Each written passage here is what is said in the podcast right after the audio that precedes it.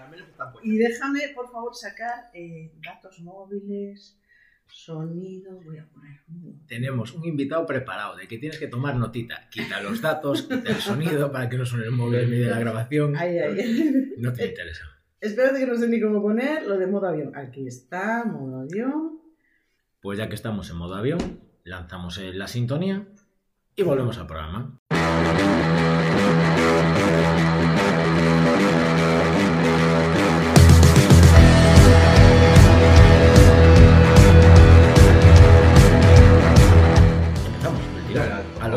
Estamos grabando ya.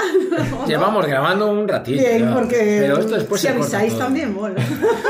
Sí, pero, agua, pero se pierde es- ese primer impacto de ¿qué cojones hacen estos dos colgados? Es verdad. Al final jugamos ahí. ¿No es, improvisa- ¿No es improvisación? Pues un poquito.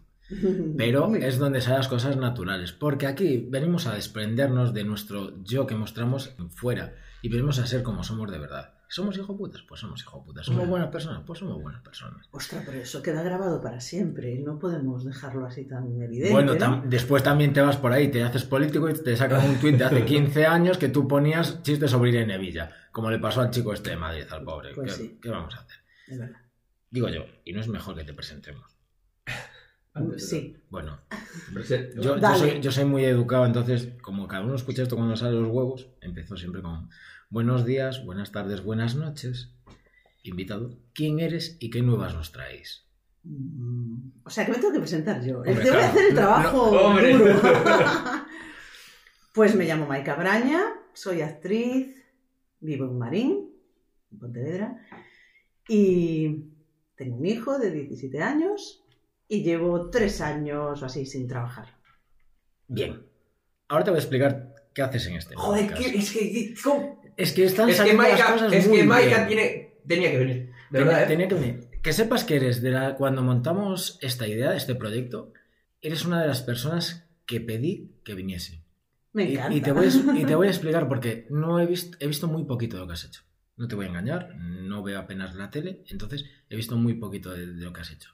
Pero tú y yo hemos coincidido, como hablamos antes, en un programa del ente público en el que hubo- llevabas un minuto en antena y dijiste que era una vergüenza que las mujeres al cumplir cierta edad no hubiese papeles para ellas. Y me pareció una actitud y un comentario muy valiente. Cuando lo hace Meryl Streep todo el mundo lo aplaude, pero cuando lo hace alguien de Marín mm, se deja de lado o no se apoya lo que se tenía que apoyar. Y creo que es necesario que lo digas. ¿Vas a llegar a mucha gente con este podcast? Evidentemente no. Pero por mí que no sea. Y por Fernando que no sea. Joder. ¿Por qué no hay espacio para mujeres de una edad de no treintañeras o no chicas como que. o mujeres que puedan pasar por veintañeras? Pues te voy a ser sincera, ni idea. Es un sinsentido. Pero lo que se ve en televisión, o lo que se estaba viendo hasta ahora, porque seguramente esto cambiará, es que un actor, cuando llega a los 50, con sus canas, sus arruguitas, eh, hijos criados, mucha sabiduría a sus espaldas, mucha preparación, está como en lo mejor de su vida. Y lo que le colocan al lado eh, suelen ser jovencitas de 30, 35, no, no pasan de, los 40. Mm, ¿Por qué? Supongo que es lo que eh, mayormente quien, ve las series cine y tal, mayormente son mujeres. Y no sé si es eso lo que quieren ver realmente.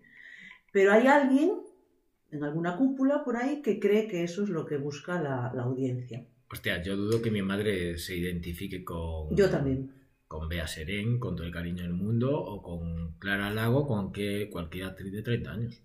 Yo también, pero fíjate lo que pasó con Tom Cruise, ahora haciendo la secuela de Top Gun, mm, que, que la actriz de aquella, de, de- con quien hizo Top Gun en la primera película, está pues muy mayor, gordita, eh, no le pega.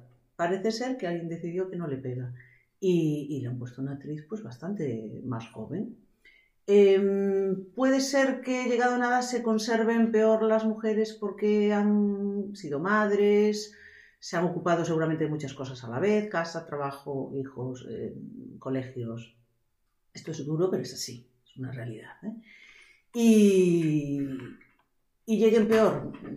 Bueno, pues, pues habrá algunas y habrá casos que sí, pero otras pues eh, no están o estamos tan mal y podríamos hacer de mujer de o incluso de que nos pasan a nosotros historias, ¿no? No, pero Como que- Kate Winslet ahora en Maid of Easttown, una serie que me, me la vi el fin de semana pasado y es impresionante el estado de gracia en el que está esta actriz con su edad.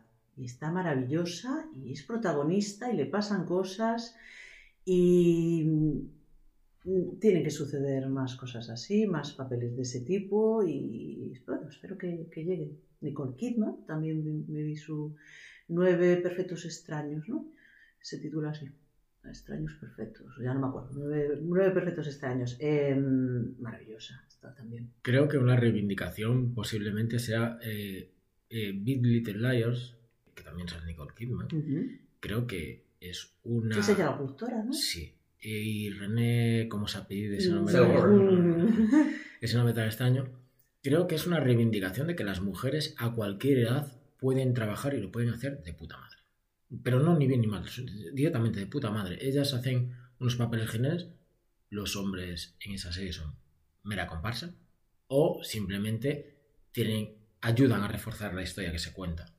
Es una serie de éxito en la que Totalmente. es tristísimo que haya, que, que haya, haya sido de mujeres y se tache de una serie para mujeres. Yo soy un chico y me ha gustado.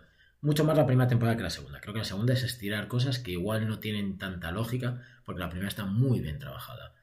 Pero me parece un acto de reivindicación. Y me sorprende que las mujeres como en la industria, como colectivo, no hagáis piña. O no se vea qué es miedo a perder lo que tienes. Pues eh, claro, es que no sabría decirte por qué, por qué no se hace piña. O sea, ahora mismo eh, lo que está claro es que siempre bebemos un poco ¿no? de lo que está sucediendo fuera. Y como bien acabas de decir, con Nicole Kidman o con Kate Winslet, pues eh, lo que está sucediendo fuera llegará a España. Y entonces eh, sí allí se están uniendo para reivindicar el papel de, una actriz de más de 45 o 50 años. Incluso como te decía antes de la de Top Gun, pues si no ha llegado tan bien como el actor con la misma edad, pues ha llegado con unos kilos de más o con... eh, bueno, no es tan perfecta, ¿no? Como se puede esperar de, de, una actriz que, pues, que, que tiene que cuidar y tiene que llegar bien. Da igual, si no ha llegado tan bien, tiene que haber papeles y personajes para ella, como Kate, Kate Winslet que, que decía, no me saquéis las arrugas, no me saquéis ninguna lorza de aquí, de allá, quiero salir tal cual estoy en los, en los eh, carteles y, y en todo. O sea, hay, hay papeles para todo tipo de mujeres, para las que se han conservado muy bien llegados los 50 y para las que no están tan bien, pero seguramente tienen un bagaje y pueden eh, mostrar tanto a cámara que, que llegará a España y que nos daremos cuenta de que, de que hay ahí un- algo tan bonito, tan que te puede tocar tanto la, la fibra ¿no? y, y emocionarte, que llegará, nos daremos cuenta y diremos "Mm, cómo no lo hemos hecho. Nos lo decía Melania, Melania Cruz, nos decía, joder, con la edad que tengo ahora me puedo poner en sitios que hace 15 años no era capaz, no tenía esa vivencia, no tenía eso, la, la mochila al final para, para interpretar ese con ese bagaje. Es que es eso, así, resumido, efectivamente. Hay algo que hay, hay tipos de personajes que una actriz con 25 con 30, pues casi seguro no lo puede hacer tan bien como alguien que haya vivido esas cosas que, que, que le han pasado al personaje. Es que tú al principio no eres consciente, pero claro, yo cuando era chaval, pequeño y venía del cole, en la tele ponían Sabrina la bruja no sé qué. Claro, cuando pasan los años y ves a Sabrina la bruja no sé qué, que teóricamente lleva al instituto, cuando rodaba esa serie tenía 34 putos años. ¿En serio sigues yendo al instituto? No me andes jodiendo. Bueno, eso es la salir de clase y todas esas que, que van, al, que van al, al instituto. Bueno, pero en el salir de clase la- la diferencia de edad no era tan grande. Leticia Dolera, que tenía 19 años cuando lo estaba grabando. Joder, pues tiene... ah, vale, no estás en el instituto, no tienes 17, tienes 19, vale, perfecto. Yo lo puedo entender, pero... ¿Os acordáis de sensación de vivir que tenían También. 20, 20 no sé sensación de vivir, sí. José murió Luke Perry el año pasado. Sí, Sí. porque antes- después de grabar la de, la de última de Tarantino. Sí. O hace dos, sí, sí, sí. Eh, Bueno, son cosas que, que pasan. Sí. pero, me- pero nos has Muere gente engañado. joven y da mucha. Pero nos has engañado.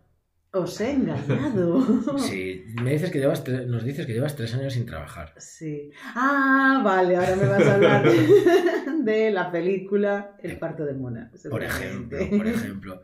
Que hoy me- nos, nos han explicado, Sabela, cuál es tu rol en la película. Hoy no, hace dos semanas. Hace dos semanas, perdón, Fernando, tienes razón. Hace dos semanas nos ha explicado Sabela cuál es tu rol en la peli. Y lo peor es que yo venía con ella y decía, joder, es que Maika es como la mamá italiana en la cabecera de la mesa, da esa imagen total de no os voy a decir lo que tenéis que hacer, pero vais a hacer lo que yo quiera. Exactamente. Eso me dijo Darío Autran, más o menos. Sí. Que, que tenía que ser la, la mamma. La Y me lo han dicho muchas veces, además. De jovencita parecía, parecía italiana, así con mi pelo oscuro, mi melena y tal.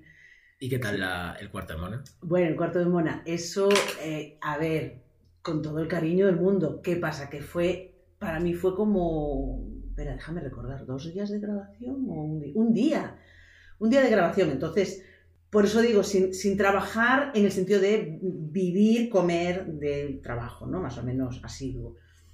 Fue divertidísimo, además es que me, recogió Fer, Fernando Rivas, en Marín, en mi casa, fuimos todo el camino, lo grabamos en Sada, y entonces íbamos los dos diciendo, bueno, pues entonces somos amantes, yo soy el, el jardinero, vamos a hacer así. Nos íbamos como montando nuestra película, después, bueno, después Darío ya dirá, el director ya nos dirigirá. Pero como nos llevamos muy bien, fuimos, fuimos nosotros haciendo nuestra película. Entonces al llegar fue como que yo te miro así, tú haces esto, tal. Y a Darío le, le encantó todo, ¿no? más o menos como, como hacíamos las cosas y nos dejó a nuestra bola. Me, me encanta por ahí, por ese lado. Eh, y entonces lo recuerdo como diversión pura ese día. Sabela eh, está fenomenal, eh, nos sacó una carcajada a todo el mundo cuando tiró, no me acuerdo qué era, una botella de, vino, un vaso. El otro que llegó de la calle y, le pega un bofetón el que hace de mi hijo y vamos allí todos. Era como locura, locura, locura, locura, que, que de repente a mí me gusta en el medio de, de mi vida, de mi vida normal, pararme a pensar, nada, unos segunditos, en plan, si todo lo que sucede a mi alrededor son figuración, ¿no? Como por ejemplo vosotros dos que me estáis mirando ahora mismo. Sí. Digo, ¿alguien los puso aquí de figuración? Ahí me dijeron, tú habla. y ellos te van a estar... No, no, nos pusimos solos. nos pusimos sí, solos. sí, os pusisteis solos, efectivamente. Yo, si, si estuviera de figuración, tendría que tirarme o morirme. Pero yo, si, Ya, si, hago figuración, es algo de especialista siempre. ¿verdad? Muy bien. Entonces, Eh, entonces si, si no me muero, no soy. Muere, no, no muere soy- muy bien. Ahí, reivindicando vuestro lugar, lo cual lo comprendo. Y eso, es- em, pero eso me pasa de vez en cuando. Ya te digo, hasta voy por, por mi pueblo, voy, yo qué sé, al supermercado y digo, "Ah, mira, que lo pusieron allí, está cogiendo tres manzanas y tal. Lo hago a veces, ¿no? Y, en, ese, y en esa película, pues estábamos allí y, lo que os decía, me paro un momento y digo yo, ¿qué está haciendo aquí todo el mundo? O sea, porque estaba como uno lanzándole no sé qué, el otro em, curándole una herida, el que hacía de mi marido mm, diciéndole, te estás tirando a mi mujer, se lo decía al, al jardinero. Eh, Fer que me miraba. Locura, locura total. Fue un día súper divertido. Luego fuimos al estreno en Ourense y, y fue genial verlo en la gran pantalla. Y bueno, claro, competir con películas eh, Spider-Man, yo que sé, con cosas así, es difícil. Está en algunos cines, poquititos, a ver si llega alguno más y la gente se anima a verla. Made in Galicia, vamos a apoyarla. Con por favor. que nos dejan muy claro con un actor catalán, ¿vale? Un actor Sí. catalán. Sí. Aunque viva en Madrid, ¿vale? Vale, vale. Pero entonces, ¿quién es la sirvienta? En el cuarto de Mona. No. O en general. En general, tú no has participado con Pablo Moreno en una peli que está en Ah, postproducción ahora ostras, es que mismo. lo sabéis todo, ¿qué pasa? Que parecemos gilipollas, pero no, ¿eh? documenta- No, digo, es que fue, como estuve en la serie, estuve trabajando nueve años en Libro de Familia, 319 capítulos. Luego en Pazo de Familia, 116 capítulos, cuatro años. Y hacía de, de sirvienta, fue como cuando me llamaron para la película eh, de Pablo Moreno, la, sirvienta, fue como, ¿en serio se tiene que titular así? O sea, de verdad, podéis buscar otro nombre, pero todo está relacionado. Y, y entonces, pues, eh, bueno, es una película que se desarrolla en dos etapas, ¿no? El siglo, a principios del siglo XX y, y ahora, en el presente. Y a mí me toca estar en la parte del presente y hago de jueza. Entonces, cuando me explicó mi personaje y yo tenía muchas ganas de un personaje fuerte, o sea, de mujer fuerte. Y tuvimos una reunión por Skype. Le dije, cuando ya me envió el guion y todo eso, le dije como veía yo al personaje. Hay un montón de, de detalles que puse yo que, él los aceptó, le, gustaron bastante y, fue genial ir a Ciudad Rodrigo. También muy poquito, también fue un día. Es, la magia del cine es increíble porque yo estuve grabando un día y, como es un juicio y en el medio, mmm, bueno, pues el personaje al que yo estoy enjuiciando eh, recuerda cosas, se va al pasado, ta, ta, bueno, se alarga tanto que parece que estoy mmm, pues tres cuartos de la película y, y realmente pues bueno fue, fue un día. Esto es la parte como un poquito amarga, ¿no? De que se te ve mucho, parece que, pero realmente es un día, un día de rodaje, cobras un día Claro. y, y es difícil vivir de esto así, ¿no? Eh, agradecidísima porque es un, para mí un bombonazo de, de personaje y espero que haya quedado, bueno, como Tenéis, queremos. tenéis fecha de estreno. Marzo del 2000, de este año. del Eh, 2000. Eso no lo he encontrado, ¿eh? Que bien. De- nos dijo marzo del 2022. Espero que siga manteniéndose la fecha, que el COVID también permita que vayamos a. Creo que el estreno va a ser en Madrid. En Madrid no hay COVID. Eh, Es decir, ya. Ha, ha quedado clarísimo. COVID puedes tener tú en tu casa, Sí. yo tal, pero COVID en Madrid no existe. No. Existen otras cosas. Fernando, dime. ¿qué No, yo, yo, bueno, estamos revisando un poco lo que habías hecho, etcétera, Mm, y me llamó, yo que soy cómico, o bueno, vi cómico, pero bueno, eh, vi que tenías un curso de clown con Leo Bassi, ¿puede ser? Sí, Qué uf. guay. Cuéntame un poco eso, ya, Hace- eso- ya sé, me imagino que habrá sido, pues no sé cuándo, No, pero me, me llamó muchísimo la atención y yo que soy, que me mola lo que hace y tal. Pero es que hace tantísimos años, creo que fue un fin de semana o así, y, y yo, bueno, soy una persona muy tímida, muy tímida. Y bueno, los actores, muchísimos actores y actrices son, somos muy tímidos. Y mi recuerdo de aquella es eh, como que él me pedía hacer algo, no, no me acuerdo exactamente el qué, y yo me puse así, como un poco a la defensiva, ¿no? Porque como no me veía capaz delante de mis compañeros de hacer eso, bueno, pues es que yo lo hago así, no sé qué, y sé que me dijo, no vayas por ahí, que te voy a dar una caña, que te vas a cagar. Entonces, tú que, en fin, te quedas un poco así, pero bueno, voy a intentar hacer lo que me pide este hombre. Porque fui como de... pues se podría entender de mm, chulita, yo te lo voy a hacer así, pero no, era una manera de defenderme porque creo que no era capaz de hacer lo que me pedía. Entonces, me- ese es el recuerdo. que ese es que te hablo de hace veintipico años, no, no sé, hace muchísimo, antes de irme a estudiar a Madrid, yo qué sé, hace mucho tiempo. ¿De qué le sirve el, el ego a, a, a una actriz? De repente me puse súper, súper profundo. Uy, qué intenso. De repente me puse súper intenso, pero yo creo que todo artista tiene que tener el ego, ese ego para, para creerse, porque al final es todo... El arte en general es un poco... mm, bueno, efímero es, pero me refiero, no es... Es tanto, es mucho y no es nada a la vez. pero Efímero entonces- quizás eh, no, porque, porque Bueno, pero un dura, día, sí, un día sí. hablándolo con mi hijo, digo, fíjate, has estado nueve años conmigo en el libro de familia y pase lo que pase en un futuro, hemos quedado ahí para siempre. Eso está en la hemeroteca, o sea, vendrá gente dentro de 100 años. ¿Qué se hacía en Galicia en el año 1999? Luar. No, no, y a- Da y a- igual, da igual cuando veas esto. lo, lo. No, y acabo de columpiarme porque realmente el libro empezó en 2004. Eh, Bueno, pero... o sea que- Sí, pero que queda, que queda ahí, pero me Queda refiero... ahí, sí. que, que el arte como que no es nada y es tanto a la vez, pero de, de qué te puede servir el ego? O si te sirve de algo a lo mejor, ¿no? Pues igual, eh, para lo mejor que te puede servir es para sacar lo, lo mejor de ti mismo. Para empoderarte, ¿no? De, de alguna manera y, y, y ponerte como, como al 150% y sacar lo, lo mejor que, que- que podrías dar. Porque para otras cosas el ego quizás no es tan bueno. Te puede jugar malas pasadas en vez de traerte cosas buenas. Eh, pero quizás supongo que, que para lo mejor es, es- es para eso. Y, de- y debemos tenerlo todos, además, un, un poco, porque todos somos exce- excepcionales en algo. Hay que encontrar en qué, pero todos somos. ¿Pero eso es ego o es amor propio? Bueno, uf, que el ego te puede traer problemas con gente, con compañeros y tal. Y si tuvieras amor propio, te querrías tanto que no te, no te harías daño. Puede ser. Se me acaba de ocurrir, ¿eh? No, no, me parece, me parece- Aquí, aquí todos Eh, aquí todos- Ojalá todos tuviéramos amor propio, porque solo, o sea, el mundo está lleno de gente coja intentando subir escaleras con minusválidos en sus espaldas. Y primero te tienes que curar tú. Estoy totalmente de acuerdo Oye, apúntame, el, apúntame la- el minuto porque esto ya va para... Me gustó esta frase, esta la voy a poner en redes que me gustó mucho esta, esta reflexión.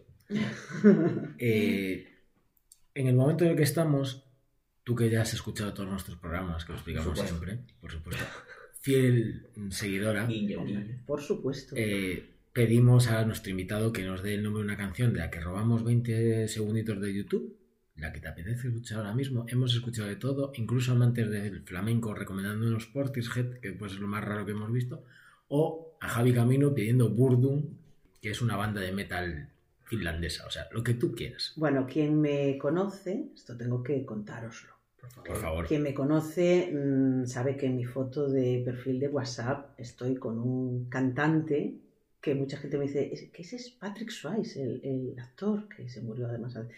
No, es Morten Harket, el, cantante de Aja, una banda noruega a la que sigo por toda Europa.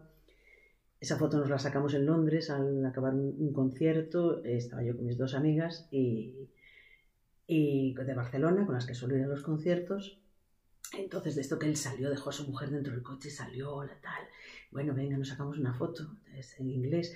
Y mis amigas, ¿te hago yo la foto? Te hago yo, no se te ocurra agarrarme la cámara. ¿Por qué? Porque quería tener yo la cámara y así sabía que él se iba a acercar su cara a la mía para hacer un selfie.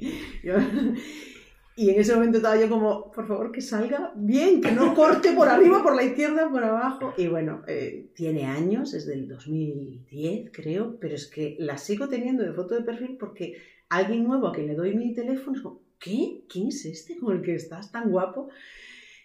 Eh, he de decir que es muy guapo, que es lo más parecido a estar cerca de Dios, estar cerca de Él, no por Él, sino por cómo te sientes tú cuando estás cerca de Él.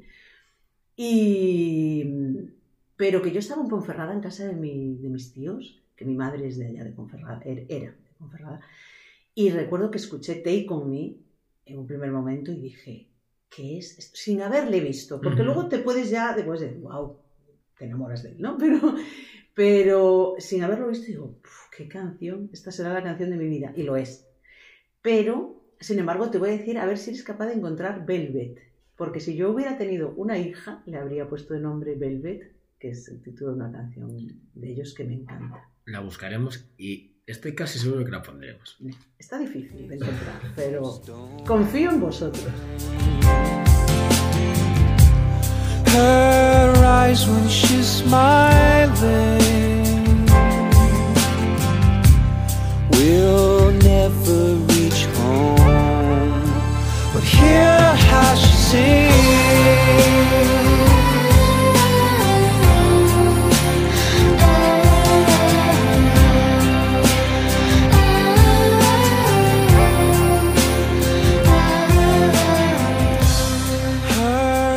Has pedido ajá, hemos puesto ajá. Ahora mismo, como no lo hemos montado, no sé qué hemos puesto, pero queda ese rumor que ajá son, dejémoslo un poquito mucho de derechas ellos, filonazis. No, pero fíjate, ese es un titular porque pues los periodistas a veces van mm, al titular con lo que se va a quedar la gente. Yo recuerdo, ahora voy a hacer un inciso, ¿no? un, un avión que, que casi se cae volviendo nosotros de Praga. Lo tenía apuntado. Lo teníamos todos apuntados para Ah, que nos ¿no? Ah, sí. bueno, pues lo metemos aquí. Sí, no, claro, claro, perfecto. Fue terrible. mm, fue lo peor que me ha pasado en mi vida. Y me han pasado unas cuantas cosillas malas, pero fue lo peor porque, pues mi familia, mi marido, mi hijo y yo íbamos allí dentro y si eso se caía, mm, ya está, era el fin para todos, ¿no? Eh, mi hijo que me dice te quiero todos los días, eh, en ese momento me miró, me dijo te quiero y fue una despedida total, con lo pequeño que era, tendría nueve años así. Eh, mm, bueno, al final, primer intento de aterrizaje, vuelve el avión otra vez para arriba, el ala casi toca con la pista de aterrizaje, el avión para arriba, para arriba que dices, no da, no da, esto, estás así contra el respaldo y de, no, esto no da para arriba, al final mm, logra subir, vuelve a intentarlo otra vez, te pones peor todavía porque ya sabes a lo que vas, entonces la gente chillando, vomitando, rezando, todo eran familias, era un vuelo charter, eran familias con niños, vuelve a suceder lo mismo y al final tiro para Oporto y de esto que dije, pues mm, 50 minutos más de vida. Era un día de 120 kilómetros por hora.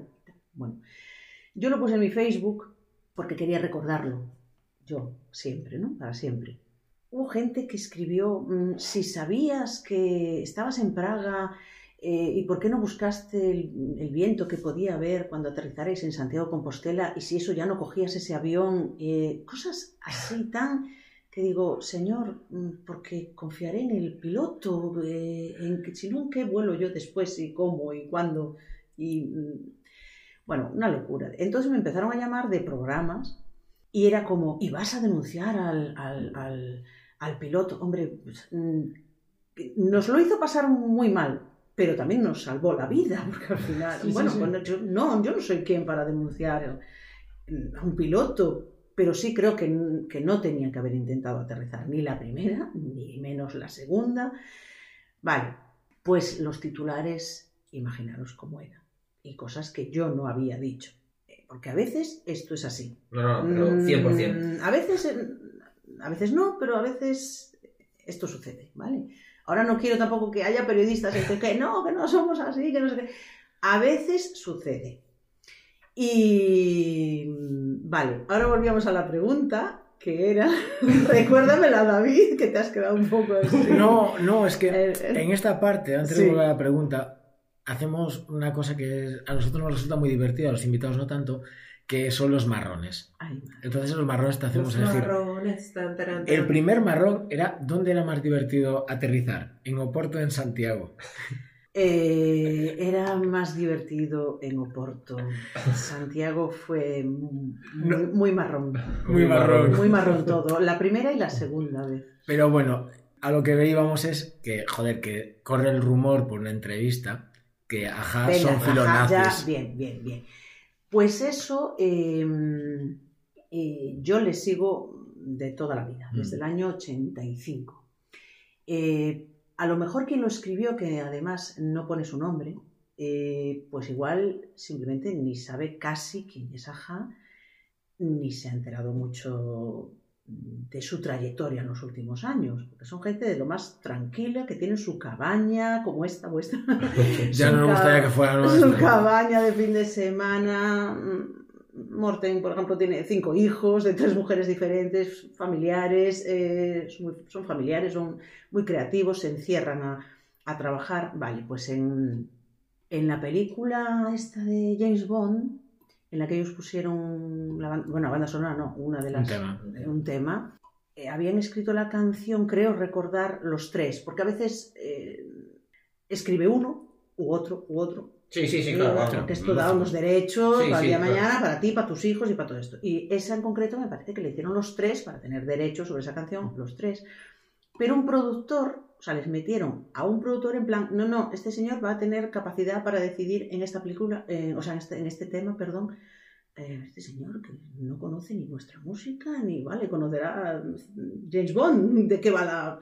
Pero ¿quién es él para hacer algún arreglo y no dejarnos a nosotros ser los tres creadores de esta ¿no? Entonces se iba a grabar con una orquesta sinfónica y había unos pequeños arreglos que, que a los los tres miembros de no les gustaba nada porque quitaban como lo, lo mejor que ellos consideraban lo echaban fuera, ¿no? Este productor lo sacaba para afuera. Entonces hablaron con la orquesta filarmónica, mira, por favor, aquí haced esto así y así esta nota para arriba, esta para abajo, porque nos la cambiaron, pero no nos gusta.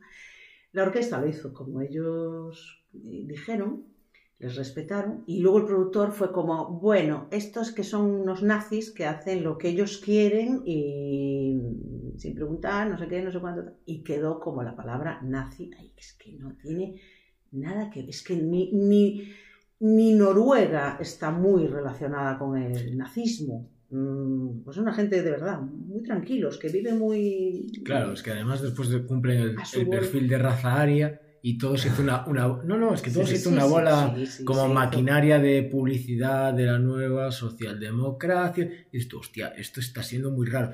Yo es cierto que, que musicalmente los sintes no me van, entonces no me metí en ello. Joder, si son nazis, eh, que lo metan en la cárcel. Si hacen algo mal, si no, que lo dejen en paz. Pero bueno, tampoco tenía mucha... mucha- ¿Quieres Viven con sus algo? familias, eh, el guitarrista vive en Nueva York, mm, o sea, con la hija de, de los dueños de, la- de los hoteles Savoy, tiene un niño, mm, de verdad. Joder, me estoy sintiendo muy pobre. Yo me, me he tirado, sabes que yo en mi, en mi investigación de la invitada siempre me voy a, a mis dos fuentes de referencia, que LinkedIn. LinkedIn y en caso de actrices, a la Ah, sí. Yo quiero que aquí me, me, me- Porque, a ver, La asociación de actores no la tengo nada actualizada. Es- estamos Bueno, Nada. estamos bueno, siendo, te- bueno, a saber. estamos siendo muy buenos. Entonces, claro. Entonces, ahora, a ver. Ahora Hay, hay gente aquí que ya ha desmentido cosas. No, yo no. Te voy a preguntar. Aquí tenemos Las hostias. Las hostias, ya lo sabía. eh, moto acuática, Me encanta. equitación, Eh, sí, hombre, hace años de eso, pero... esgrima y full contact. Mira que tengo aquí el club cerca de Sí. taekwondo, nos vamos a pe- a Sí, no, esgrima, esgrima también, pues un curso, te quiero decir, no soy Ya, ya, experta ya, ya, ya. en nada. Y full contact, sí, estuve dos o tres años con Simón González. Es eh, la primera que nos, nos. que todo lo que pone no nos dice, bueno, esto lo puse así de. No, Sí, sí. ¿para qué mentir? Si al final te También, cachan. también es cierto. Pues el full Qué contact me, me encanta. Además, bueno, Simón ha sido 10, 11 veces campeón Sí, sí, sí, sí, sí, mundial. Se ha quedado, desgraciadamente, en una silla de ruedas por un accidente casero. Se cayó desde el tejado de su casa. Y bueno, pues es que fue muy curioso, pues ya lo he contado varias veces, pero yo estaba, pues jovencita, y, y en Marín había una discoteca, ya ni hay discoteca, ni cine, ni nada. Tenemos uno en pero en Marín no hay ni cine, ni discoteca, ni nada. Está Pontevedra demasiado cerca y claro. Y... Bueno, en Pontevedra tienen cines desde no hace mucho. mm, No, sí, pero tenían antiguamente, incluso Malvar... eh, No, no, yo, yo la primera vez que fui al cine fue en Pontevedra. Eh, sé qué película fui a ver. Eh, pero después Pontevedra, los de Vial, que cuando solo quedaba Vialia, estuvieron dos años cerrados los cines de Vialia, porque no eran rentables en Pontevedra. Y no, es que eso, fíjate, no me acuerdo, y no quedaba ningún cine No quedaba Pontevedra ningún- al que poder ir. No, tenían que venir a Vigo. Ya, ya. Lo digo porque mi cuñada es de Pontevedra y cuando Mm. iba mi hermano y ella al cine, y, ve- y ve- venía siempre a Vigo. No había cines en Pontevedra. Es cierto que hace igual cinco años o seis Mm. los han reabierto los de Vialia, que Sí. pertenecen a un holding y a tomar Sí. por culo. Correcto, bueno, pues eh, total, que en la puerta de la discoteca, pues había un tipo, o sea, estaba, le llamamos el puertas, claro. Sí, el puertas, el puertas, el puertas. Se entiende A los puertas que queden todos, ¿eh? Yo, fan del puerta siempre. Sí, el puertas. que- Porque que curraste de quede- puerta, joder. Yo no, no, no, no. Jamás. en los festivales de seguridad. Ah, tío. eso sí, eso sí. Un festival. Todos tenemos un pasado. No, Yo fui claro. catequista, ¿eh? Y, y nada, bueno, pues estaba allí con su traje, corbata, tal. Y un, chico, pues borracho, la verdad, desnudo, de cintura para arriba, intentando provocarle. Él estaba así, totalmente tieso. El otro arrancó una papelera, se la quería tirar. Y, y entonces nos formamos un corro de gente así fuera de, guau, ¿cómo va? Estamos viendo una película, ¿cómo va a acabar esto? Y el tío nos inmuta, fíjate, el puertas cómo está. Mm, todo, todo estirado, todo, ¿qué tío? ¿Y quién será? ¿De dónde? No lo conocíamos, Ya, de, claro. de Ourense, de, un- de una zona de Ourense, de un pueblecillo. Y, pero no lo conocíamos. Y, y el otro haciendo así, tipo King Kong, no sé qué, se sacó la camisa, rompió, tal. Y el otro, digo, mi madre aquí. Yo noto que se está mascando la tragedia, porque notabas algo, no sabías el qué. Eh, ese chico que debe medir pues un metro, mm, no sé, es 70 o así, y el otro casi, Simón, no sé, casi un metro eh, 90, ocho- un metro 87. Uy, uy, uy, yo no haría eso que está haciendo. Pues efectivamente, le- cuando ya le hartó mucho, o no sé, el chico, de Es- verdad, qué iba, pidiendo. qué iba a hacer, qué iba a acabar haciendo, y, y bueno, pues me metió una... Un bofetón, un bofetón. Bueno, un bofetón. vamos a dejarlo ahí. La gente Lo, lo da- tranquilizó, lo tranquilizó. Sí, y, y entonces nos dije, yo quiero saber defenderme así, en, en, en, en tres segundos, tres, y ya no hace falta. Yo quiero aprender a defenderme así. Estuve, estuve yendo dos años, pero mm, no va, no, al final descubrí que no, que no es mi deporte porque iba un poco así subidita por la calle y no, no es para eso, no es un deporte Claro. para eso, es precisamente para todo lo contrario. Y, y no, Simón lo, Descubrí, lo siento, me da rabia decirlo, pero creo que no es un deporte para mí. Iba un poco. Simón lo miró y le dijo, ven aquí, te voy a abrir un informe. Te voy a informar, ven aquí, chin, chin.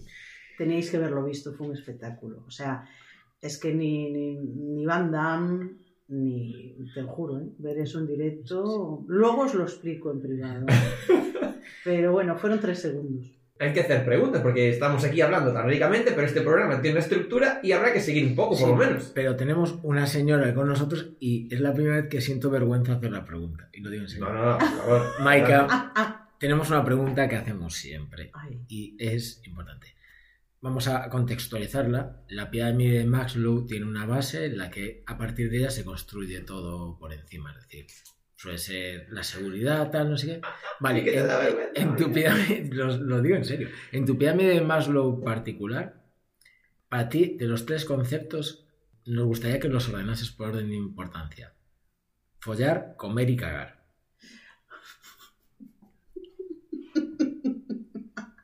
Creo que ya tenemos todas las respuestas, o sea, Eh, no te puedes. Adelante. Sí, no, vamos a ver. Y razona la respuesta, que no te lo dijo, pero. Que hay que razonar. Bueno, un poco por. A ver. Pero esta es, esta es una de las preguntas más difíciles que me han hecho. ¿Tú qué creías? ¿Que venías aquí a, a La- pasar...? Ya, ya, sí, yo venía pasármelo bien y acabo de ponerme roja como un tomate, ¿no? En la base, en la base... Te recordamos que Yo esto apunto, ¿eh? queda grabado para posteridad Ay, también. Esto, esto no es efímero, ¿eh, Ah. Maika? Esto no. Aquí no hay efemeridad. ¿Y qué después vamos a comer con tu chico? En la base entiendo que comer Comer. porque es eh, primordial. Lo segundo, absolutamente necesario para que la vida exista, es cagar. si no. mm, Y lo tercero Pues sería lo que viene sería follar. Pirámide clásica. Pirámide clásica. Vaya, no, me, No, no, no he hecho nada original, qué pena. Hay gente que pone cagar primero, ¿eh? Cuidado. Sí, porque... A ver, es que aquí hemos tenido físicos y nos han explicado que cagar es lo más importante. Por, para es desalojar espacios para poder llenarlos después. Y después hemos tenido enfermos que han pedido combos de esas cosas. Entonces, aquí de ya, ya no nos vamos a espantar con la respuesta. Y esta es la pregunta fácil. La ¿Dónde pregunta... la puerta? ¿Tienes preparado marrones? Eh, ya- no, no, ah, no, no, no, no, no. La pregunta difícil la ha dejado el invitado anterior, que no sabía quién era el siguiente invitado. Siempre te pediremos después a ti que nos dejes una pregunta para el siguiente invitado que aún no sabemos quién va a ser. Y la pregunta es... Y así pregunta, pregunta. Eh, si pudieras cambiar algo de la sociedad actual, ¿qué cosa cambiarías ante, antes que todas? Uf, ¿qué cambiarías de la sociedad actual? Eh,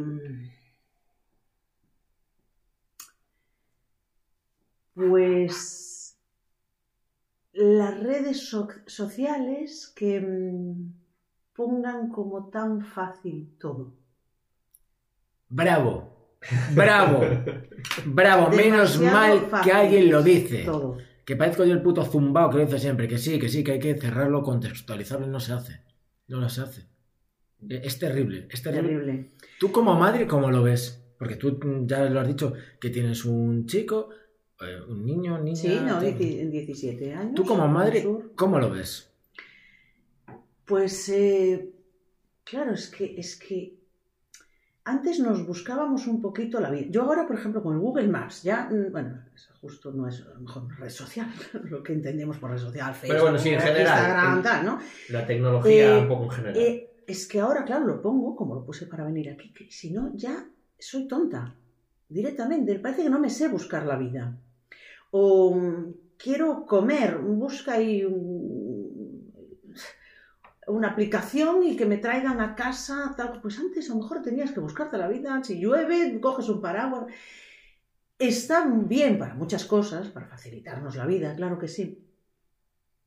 Pero nos hace quizás un poco tontos y también nos pone muy en la palma de la mano cosas que no son tan buenas, como no sé, te llegan cada dos por tres, eh, porno, eh, citas con no sé quién, te lo ponen todo y que, que no se va a enterar nadie, eh, te lo ponen como demasiado fácil y puedes tener la cabeza bien amueblada y utilizarla para bien, utilizar las redes eh, sociales e internet en general para bien o para no también. Hay que educar a un hijo. Me preguntabas por mi niño. Bueno, hay que educar bastante bien y no estoy diciendo que sea la mejor madre del mundo, pero hablarlo desde, desde que tiene acceso a este tipo de cosas, hablarlo. Yo le he llevado a, charlas, por ejemplo, en el instituto de él, una charla sobre sexualidad, eh, cuando tenía creo que 15 años y, o 14. Y entonces, bueno, hablaban de, los problemas ¿no? en el sexo, en gente cuando se empiezan a iniciar en el sexo. Y, sí que había muchos chavales, chavalas, madres y padres también, y contestamos ¿no? un montón de, cosas. Y la mm, terapeuta dijo, pues no habéis contestado el, el problema más, más grande que hay, que es el porno. El que los chavales y chavalas normalicen algo que no es normal. No todas están depiladísimas, no todos llegan al orgasmo a la vez, mm, no todo es tan... Sí, al final es una película. Claro, Igual que, que Eh, las, pe- las películas de, de cine. efectivamente, esa no es la vida normal. Te la encuentras a lo mejor de vez en cuando, tienes un poco de suerte, pero, pero no es, un 90% no es lo, lo normal. No, no, esto Y es- eso está eh, en la mano de cualquier chaval chavala hoy en día. No, no, estoy totalmente de acuerdo. De hecho, yo que viví fuera y viví con una persona que es médico, no sé si lo escuchará, sé que los primeros eh, los escuchó. Mm, Cuando reapareció en mi vida después de ocho años, me dijo que me había, me había, había desaparecido las suyas, lo dejamos, yo me volví a Galicia, pero me decía que no tenía redes porque llegó un momento en su vida en el que estamos hablando de una persona de un coeficiente intelectual muy alto, pero que se había dejado llevar por ellas y se pasaba todo el rato comparándose con lo que veía y que le estaba haciendo tantísimo daño que tuvo que dejarlo. Por lo menos una cosa que hay que valorarle es que se dio cuenta. Y me parece muy importante, creo que hay que saber contextualizarle y entender que es mentira el 90%. Que es mentira o que no es todo lo que se ve. Las redes sociales no son la vida. No, Pueden ser una parte y pueden representar una parte, yo no lo niego, pero no son la vida. Por eso yo estoy bastante contra ellas. normalmente es tu mejor foto, la que sales después de 20 o 30 fotos, la que sale mejor. eh, y lo hacemos todos. Coño, yo conozco personas que... en Y las luego ya el tiempo que le dedicamos es que ya no quiero ni hablar de eso. Yo, Bueno, yo no, Horas yo no hablo de esto que si no me caen, me, me caen palos en casa. Estoy mucho, últimamente estoy un poco enganchado, pero lo estoy dejando. Bien, bien. Yo también. Perdona, ¿qué ibas a decir? No te he dejado, no te he dejado. me, me- me parece maravilloso. ¿Qué ibas a decir? Te hemos interrumpido. No, no, no, no, no, mejor, porque yo con lo de las redes lo llevo mal, entonces voy a pasar del tema. Eh, Fernando, ¿tienes algo más? Tengo una pregunta para acabar, pero si tienes algo por el medio por ahí que tienes pendiente. Eh, no, porque perdí un papel que tenía metido en la maleta. No te voy a engañar, Porque... Preguntadme alguna anécdota o algo así. Yo decía que me pregunten. ¿Qué quieres a ver, venga, venga, adelante. ¿Qué quieres contar? ¿Qué no te irías de aquí sin contar, Maika? Pues me gustaría mm, contar una cosa. Os decía al principio los años que llevo sin trabajar, vamos a decir, de poder vivir de esto, aunque haya hecho trabajos, pequeños trabajos. Pequeños no, sí, no, no. grandes, pero suelto. Cuando realmente lo has dado todo, o casi todo, trabajando. Eh, cuando venía para aquí, digo, pues bueno, si me preguntan una anécdota, voy, a, voy a- pensar en algo.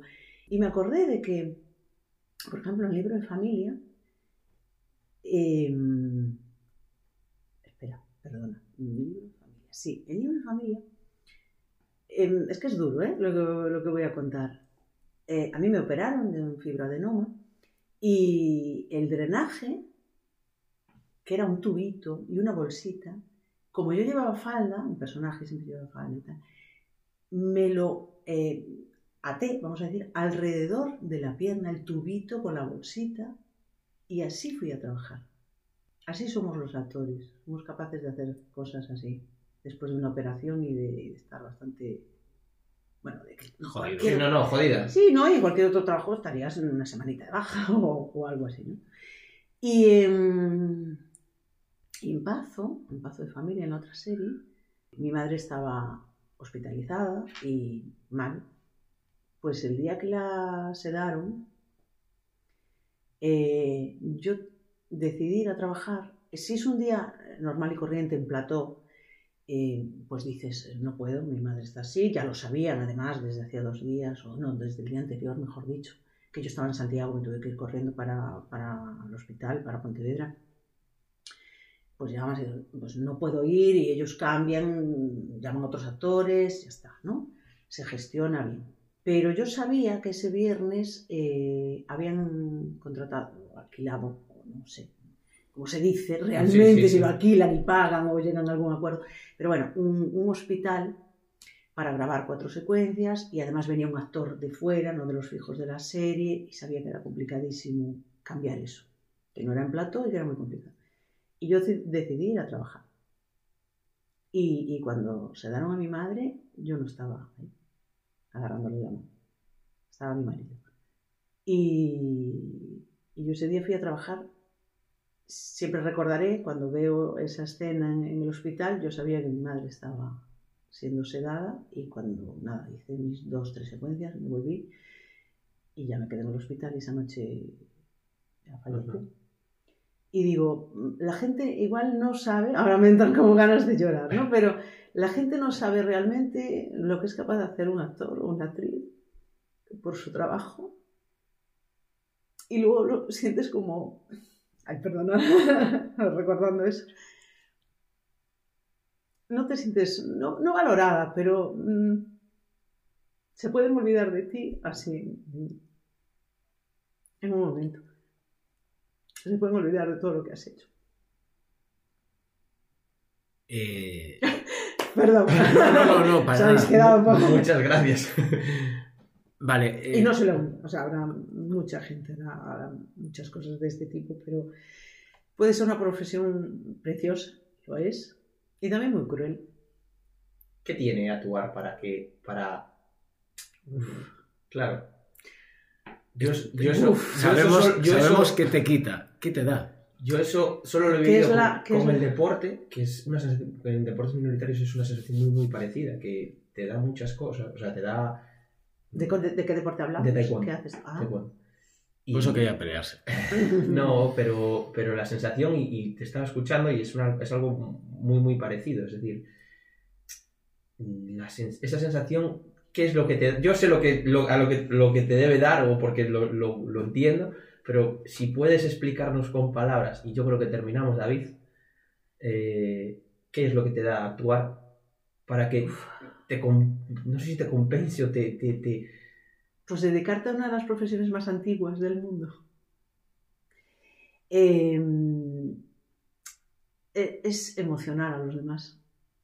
Mm, Hacer que sientan.